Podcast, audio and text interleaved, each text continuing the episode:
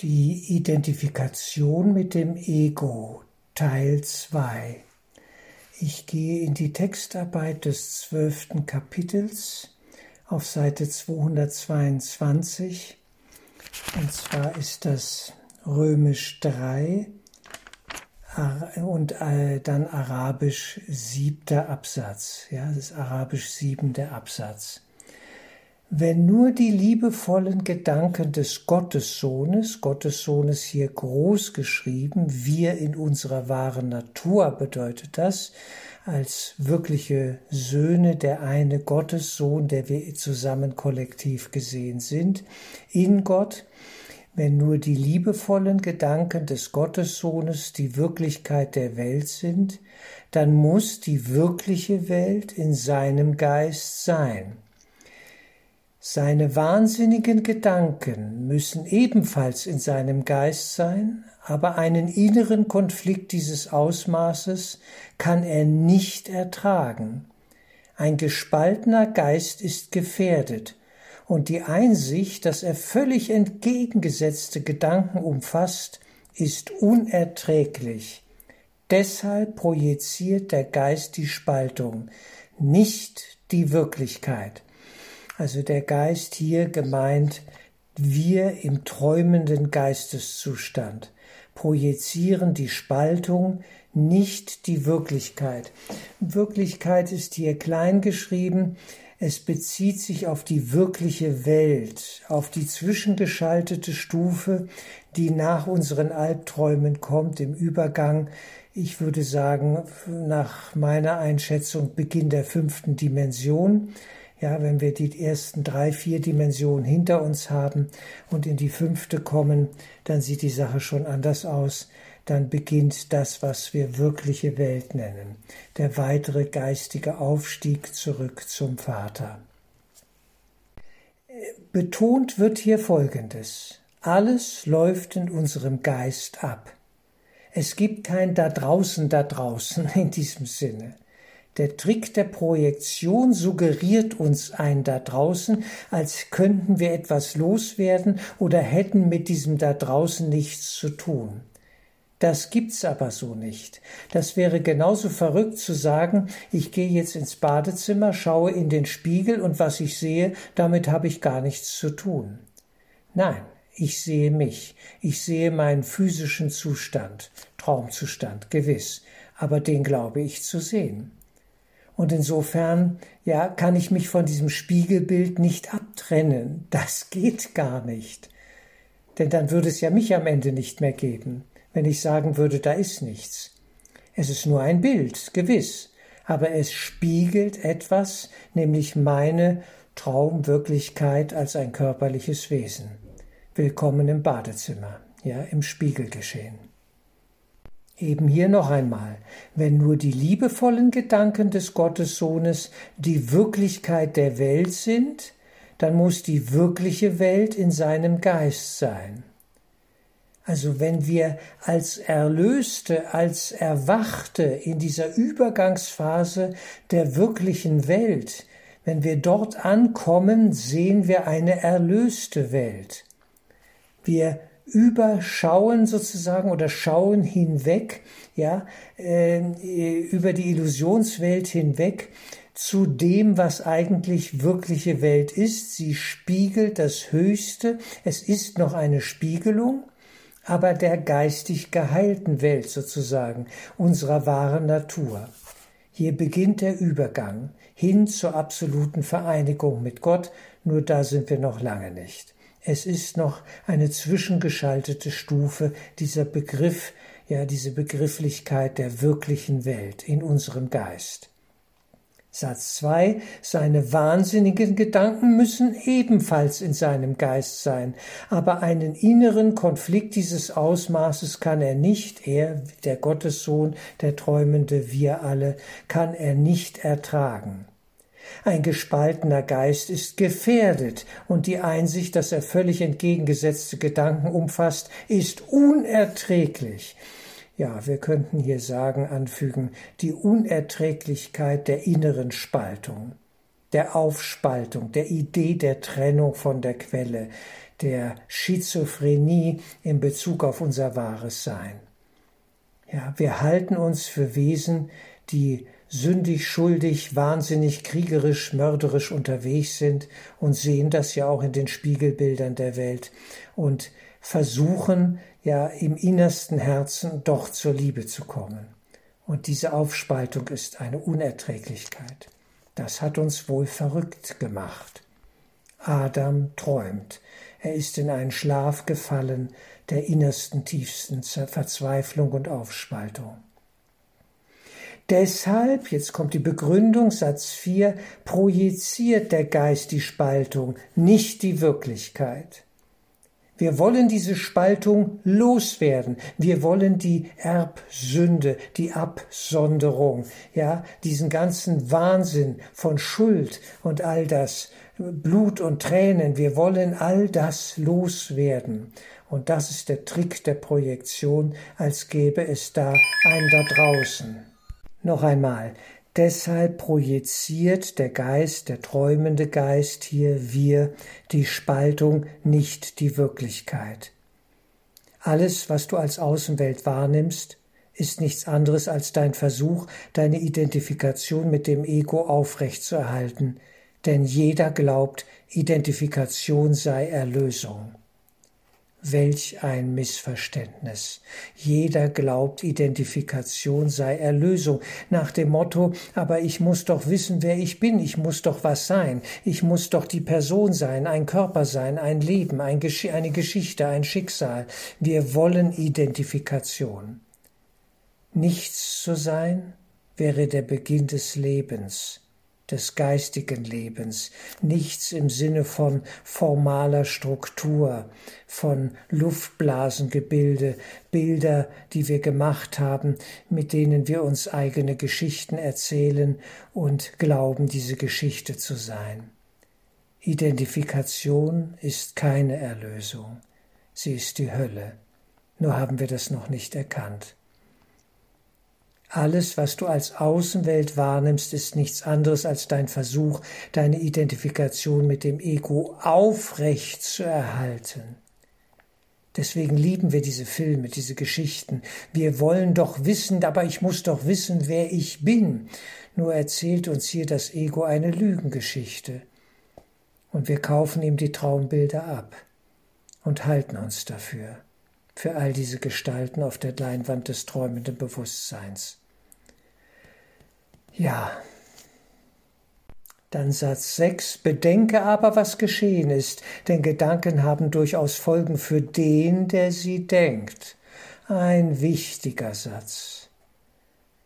Er mag so banal klingen, und doch ist er von solcher Tragweite. Gedanken, die wir denken und die wir glauben, erschaffen unsere Welt, die Welt des Ego-Denksystems, wenn wir mit dem Ego gedacht haben und ihm seine Storys, seine Geschichten, seine Konzepte abgekauft haben. Bedenke aber, was geschehen ist, denn Gedanken haben durchaus Folgen für den, der sie denkt. Und in Klammern, sie verlassen ihre Quelle nicht, sie verlassen nicht unseren träumenden Geist. Das muss man hier natürlich kollektiv sehen, die ganze Menschheit als der eine Gottessohn in milliardenfacher Zersplitterung, eben Menschheit, Weltenbevölkerung, Körper. Aber wir sind nur einer und sind zersplitterte, in uns und an uns selber leidend. Du bist mit der Welt, wie du sie wahrnimmst, uneins geworden, weil du denkst, sie sei dir feindlich gesinnt. Das ist eine notwendige Folge dessen, was du getan hast.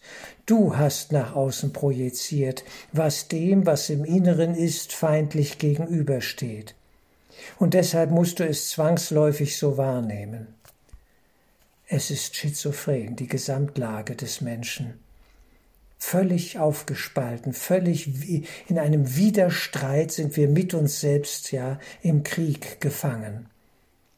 Du hast nach außen projiziert, was dem, was im Innern ist, in Klammern unsere wahre Natur, Ja, unser wirkliches Sein in Gott ist innen und wir gehen immer nach außen, nicht nur mit Fernrohren, Fernsehern und sonstigen Reisevehikeln und so weiter. Wir gehen immer nach außen. Das ist die Magie des Außen. Aber eigentlich vollziehen wir alles im Geist. Und unsere Fluchtbewegungen sind hilflose, wahnsinnige Bewegungen eines Verzweifelten, der versucht, sich selber loszuwerden. So könnte man es sagen. Wir versuchen, diesen Schatten loszuwerden, der uns ständig auf Schritt und Tritt folgt. Du hast nach außen projiziert, was dem, was im Innern ist, feindlich gegenübersteht, und deshalb musst du es zwangsläufig so wahrnehmen. Aus diesem Grund musst du begreifen, dass dein Hass in deinem Geist und nicht außerhalb von ihm ist, bevor du ihn loswerden kannst, und deshalb musst du ihn loswerden, bevor du die Welt so wahrnehmen kannst, wie sie wirklich ist. Die geistige Welt, die wirkliche Welt, die Essenz des geistigen höchsten Wesens, welches in jedem Sandkorn zu finden ist. Ein Funke der Wahrheit ist in allem zu finden am Ende. Essenz, Geist. Wir wollen diese dunkle Seite loswerden und hassen sie, und damit hassen wir uns selbst, und dieser Hass wird projiziert auf den Bruder, als wäre er getrennt von uns und als könnten wir ihn verfolgen und niederstrecken und fertig machen und auslöschen, und dabei löschen wir uns selber aus, versuchen es zumindest, obwohl es gar nicht geht. Denn das, was wir sind, kann nicht sterben. Der Geist. Alle Wahrheit ist Geist, geistig. Und selbst in dieser Verzweiflung, sie hat immer mit Körpern zu tun. Wir versuchen immer die Magie der Körperlichkeit für unsere Zwecke einzuspannen, um Frieden zu finden. Und es funktioniert nicht.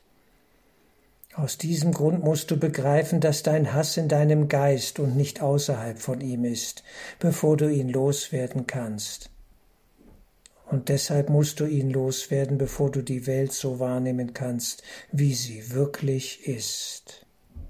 In unserem schmerzvollen Wahnsinn versuchen wir uns letztlich selber abzuschaffen, als müssten wir uns selber loswerden. Wir versuchen, den Schatten zu bekämpfen, schlagen auf ihn ein und schlagen uns eigentlich selber damit.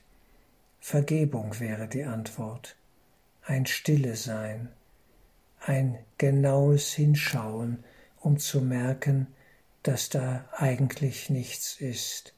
Es sind alles Wahngebilde. Die ganze Idee der Trennung ist ein wahnhaftes Geschehen, eine Verrücktheit, eine Lächerlichkeit.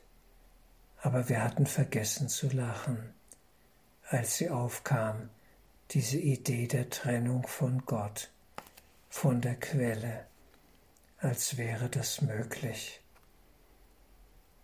Diese Idee hat uns nie verlassen, und Adam fiel in einen Schlaf, und er schläft und träumt schlecht. Und der Heilige Geist, die Stimme Gottes in seinem Traum, will ihn wecken. Aber er will nicht hören, er will lieber Krieg führen, als würde das etwas Heilsames bringen. Gar nichts bringt es. Die Sinnlosigkeit der Kriegsführung muss erkannt werden, der Aggression, die in sich selber schon Ausdruck von Verzweiflung ist. Denn alle Aggressiven sind Verzweifelte, sie rufen nach erlösender Liebe. Hier kommt die Vergebung ins Spiel, hier kommt die innerste Begegnung mit dem Schatten ins Spiel, dass wir ihn als Schatten durchschauen und nicht mehr bekämpfen. Wir müssen uns nicht selbst bekämpfen, weder uns selbst noch den Bruder, und wenn wir den Bruder bekämpfen, bekämpfen wir uns selbst in ihm. Es sind alles Spiegelungen. In einem Spiegelkabinett gefangen, rennen wir umher und schlagen am Ende immer auf uns selber ein. Tragisch, einfach nur tragisch. Achter Abschnitt, Seite 222 im Textbuch. Ich habe schon gesagt, dass Gott die Welt so liebte, dass er sie seinem einzigen Sohn gab, seinem Groß und Sohn groß geschrieben. Das ist ein geistiger Vorgang, ja. Wir bekommen sozusagen die Welt, äh, die erlöste Welt als das, was Schöpfung nachher ausmacht, wo wir mit dem Vater die Liebe ausdehnen. Wir bekommen all das geschenkt. Gott liebt die wirkliche Welt in der Tat. Und hier muss man wirklich das Wort wirklich im Auge behalten. Es hat mit der normalen Welt nichts zu tun, mit der Schattenwelt des Ego-Denksystems. Gott liebt die wirkliche Welt in der Tat. Und diejenigen, die ihre Wirklichkeit wahrnehmen, können die Welt des Todes nicht sehen. Es gibt keinen Tod. Der Tod ist eine Erfindung des Egos, als gäbe es absolute Trennung vom Leben, von der Quelle von Gott. Es gibt sie nicht, nur in einem wahnhaften, geistig gestörten Wesen kann es scheinbar den Tod geben, wird dem Tode gehuldigt, wird er angebetet, als wäre er die Lösung von allem, die Erlösung, die Todesstrafe. Aber sie verlängert nur das Elend und wir rennen neue Kreise, Wahnsinnskreise, Teufelskreise entlang, immer wieder im Kreis des Wahnsinns gefangen. Ich habe dir schon, ich habe schon gesagt, dass Gott die Welt so liebte, dass er sie seinem einzigen Sohn gab. Gott liebt die wirkliche Welt in der Tat und diejenigen, die ihre Wirklichkeit, und das meint hier die geistige, göttliche Wirklichkeit, wahrnehmen, können die Welt des Todes nicht sehen. Denn der Tod ist nicht von der wirklichen Welt, in der das Ewige, in der alles das Ewige widerspiegelt. Ganz wichtiger Hinweis hier. Die wirkliche Welt ist eine Übergangsphase ab der fünften Dimension, wenn ich das noch einfügen darf. Und sie spiegelt das Höchste, dass wir uns an die dünne Luft des reinen Geistes, an die dünne befreiende, heilsame Luft des reinen Geistes mal in einem poetischen Bild gewöhnen können, dass wir aufsteigen können in dieser Wirklichkeit des reinen Geistes. Und da wird das Ewige gespiegelt. Es ist noch nicht das ewige Selbst, aber es wird gespiegelt, eine Übergangsstufe, eine Brücke. Achter Absatz, vierter Satz. Gott gab dir die wirkliche Welt im Austausch für diejenige, die du aus deinem gespaltenen Geist herausgemacht hast und die das Symbol des Todes ist. Hier haben wir das Thema. Hier haben wir das Thema. Die besondere Liebes- und Hassbeziehung und der Tod. Das sind die großen Themen einer jeden Oper, eines jeden großen verzweifelten Werkes, das hier den Wahnsinn spiegelt der Tod und die besondere Liebes- und Hassbeziehung. Das sind die beiden Themen. Gott gab dir die wirkliche Welt im Austausch für diejenige, die du aus deinem gespaltenen Geist herausgemacht hast und die das Symbol des Todes ist.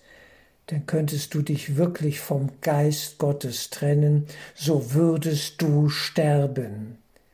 Ja, hier wird es hypothetisch einmal angesprochen. Warum nicht? Denn könntest du, hättest du die Macht, dies wirklich zu tun, dich vom Geiste Gottes zu trennen, so würdest du sterben.